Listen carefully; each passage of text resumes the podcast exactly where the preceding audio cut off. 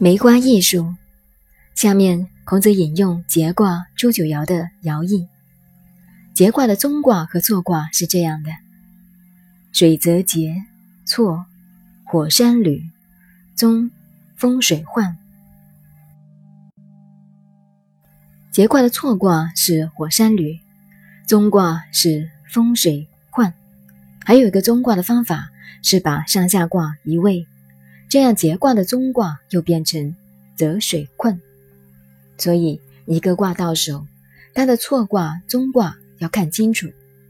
如果说卜卦，也用不着什么方法，一个卦的下面、反面的后果、内部的变化，从它的中卦、错卦、互卦中就可以看得很清楚了。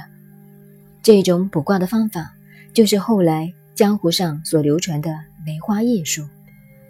梅花易数这种卜卦的方法，大家都认为是邵康节先生流传下来的。不要铜钱摇，也不要抽签，一个人一进来，先生，请你卜个卦，这样卦已经卜好了。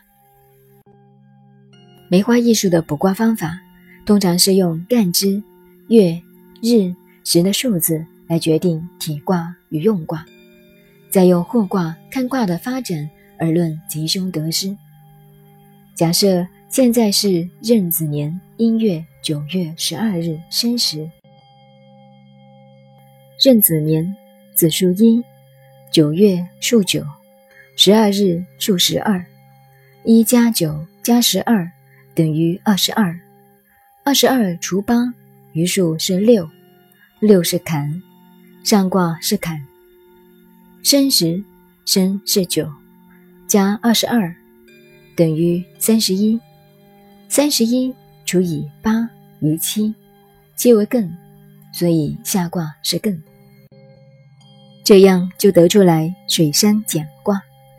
所以梅花易数卜卦的方法是从年月日时，或者你进来坐的位置，或者左脚先踏进来，或者右脚先踏进来，是站是坐，面对的方向，随便一样。一个卦象就已经出来了，不用等他问，你就已经知道了。